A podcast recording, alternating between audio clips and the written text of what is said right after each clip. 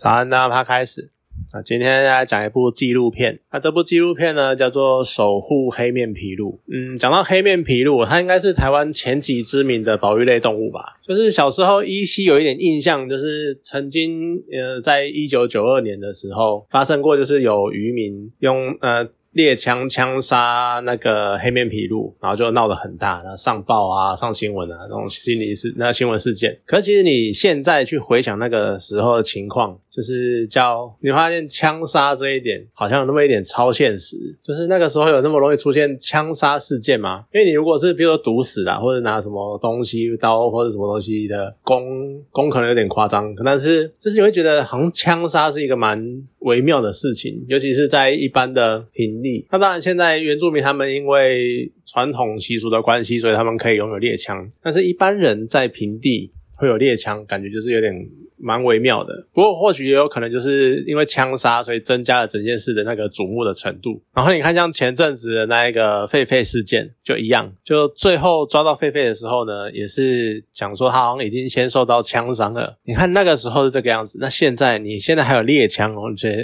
哦好像有点夸张，所以民间还是有枪的这样的意思吗？就不知道。可是其实你看回到。一九九二年那个时候呢，新闻还没有开启二十四小时轮播的那个时代，所以呢，你要能够登上新闻版面，也应该也算是有一定程度的指标性。然后你看，像这种事情要是发生在现在，就是蛮泛滥的那种情况，那大概就可以黑面皮鹭就可以做个三节，就是可能这只黑面皮鹭它什么什么来啊，然后开始介绍黑面皮鹭啊什么什么的。然后杀鸟凶手呢，可以再做个两节节目，然后搞不连凶手平常爱吃什么，就杀鸟呢到底是不爽黑面皮鹭吃鱼。还是想打野位的，都会报道一清二楚这样子。那你转频道，你无时无刻就会看到那个画面的左边就是一只黑面皮肤，然后不断重复那个新闻画面，一直 repeat repeat repeat 这样子。好，还是忍不住就是要嘴一下现在的新闻，不过可能就真的会变成那个样子。那看电影刚开头的时候，其实你就会想起一些台湾曾经有过的一些蛮神奇神妙的时刻，就是呢，以前会有那种当街就把老虎吊起来，然后直接当街杀老虎，然后当。心，然后取心啊，取胆啊，那种取老虎身上的东西这样子，然后叫杀虎秀之类的，或是可能有一些人比较会有印象的是，小时候台北有一条街叫华西街，然后里面有很多的蛇肉店，他们蛇呢就是当街杀给你看。就把一条蛇挂在那里，然后直接破它的肚子，然后取它的什么蛇胆啊，或者是喝蛇血什么的，就是那种店。然后你就会觉得，哎，对，那所以我小时候去逛过去看过啊，这一种画面呢，你在电视上都会要分级，可能至少是个辅十二，或者是辅十五，或甚至于限制级之类的。结果都看现场 live 的，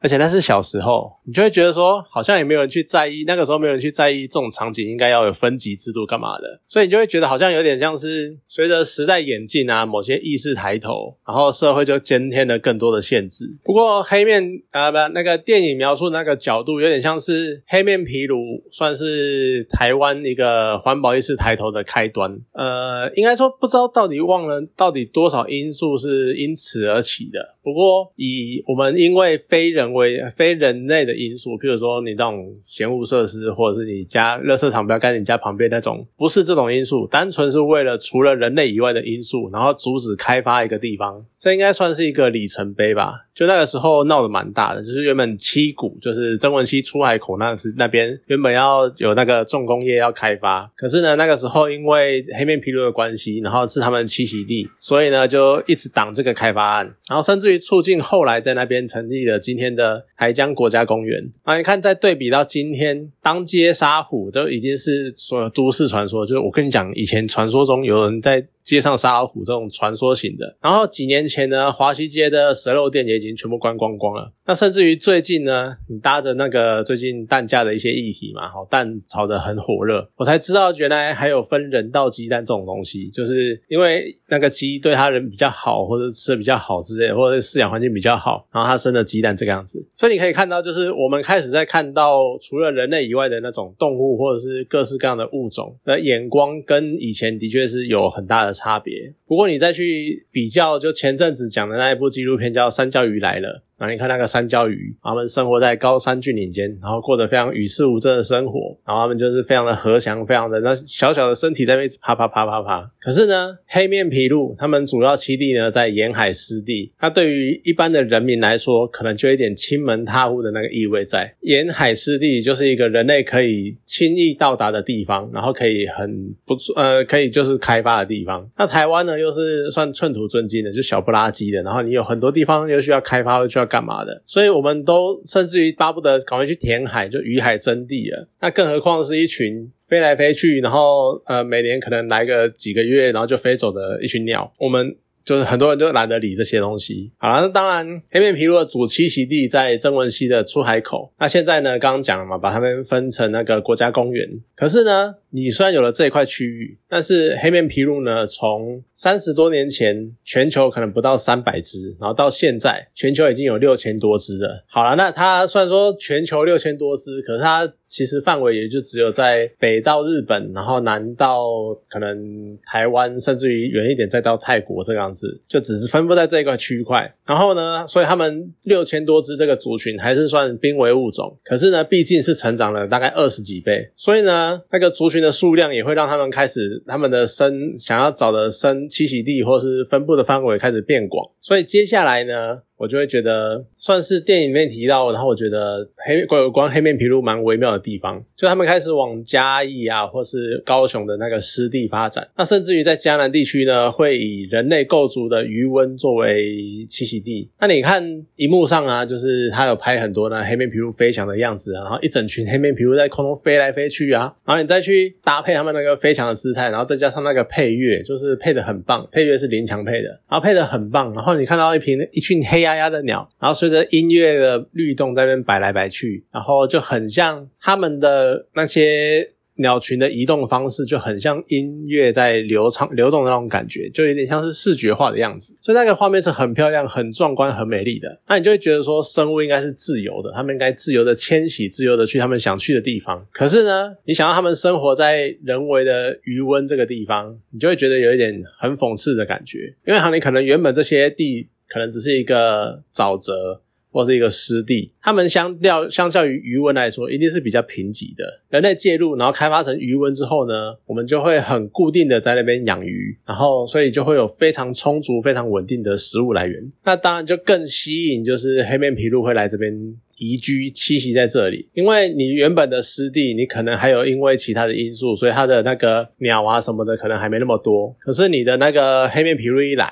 呃，可是你一发展成余温，你就会发现它们非常的就直接住在这边就好了，然后非常的棒，因为你原本的余温还没有不，你们原本的沼泽什么的，可能食物不会那么稳定。所以看这么棒的栖息地，可是这是人为造成的。好了。不管怎么说，在之前的一些情况，就是黑面琵鹭来，然后住在这里。那曾经有一段时间是人鱼人鸟就取得一个蛮共生的状态，就是好，那你前半年，我后半年，你就在我收成之后呢，还有剩一些比较少的呃鱼苗之类的，那就让你吃这样子。所以那时候还算是有一点平衡。可是呢，当人类为了更进一步的利益，然后去打破了这个平衡之后呢，就会开始凸显这个共生关系的不稳定性。毕竟人都是想要为了自己嘛。想要以自己的需求为考量，然后呢，在电影里面呢，他们有引用就是南韩或是日本，还有中国东北的一些例子，就是在讲说他们会为了要让黑面琵鹭有一个稳定的栖息地，然后付出了很多心力，付出了很多努力，甚至于南韩呢，他还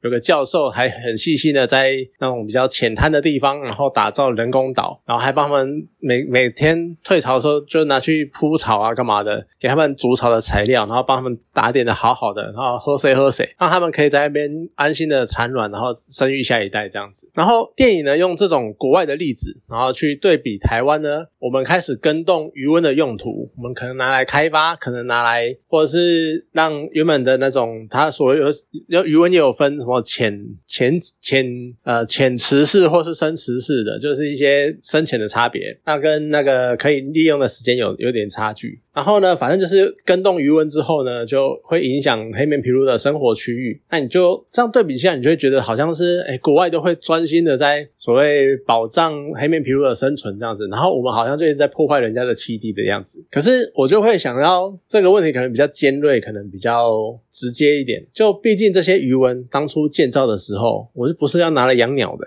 我是人类为了自己的利益，然后去开发这一块地，然后来放在这边。所以呃，黑面琵鹭成因为黑面皮的栖息地，算是附加效果。可是今天当我想要进一步的做开发的时候，我为什么还要去管黑面琵鹭要不要在这边栖息？因为你可能回到更一开始，我不开发这一片，他们可能甚至于不会来，所以就有点很微妙的情况，我真的不知道该怎么形容。不过呢，好了，毕竟也是已经这个样子嘛，那就也没话说啦，那就开发就开发吧。那当然一定会为了生态保育的关系，然后所以我们开始会去讲说余温应该要怎么样利用啊，然后该怎么样沟通啊，干嘛的。但是随着这个时候呢，剧情开始有点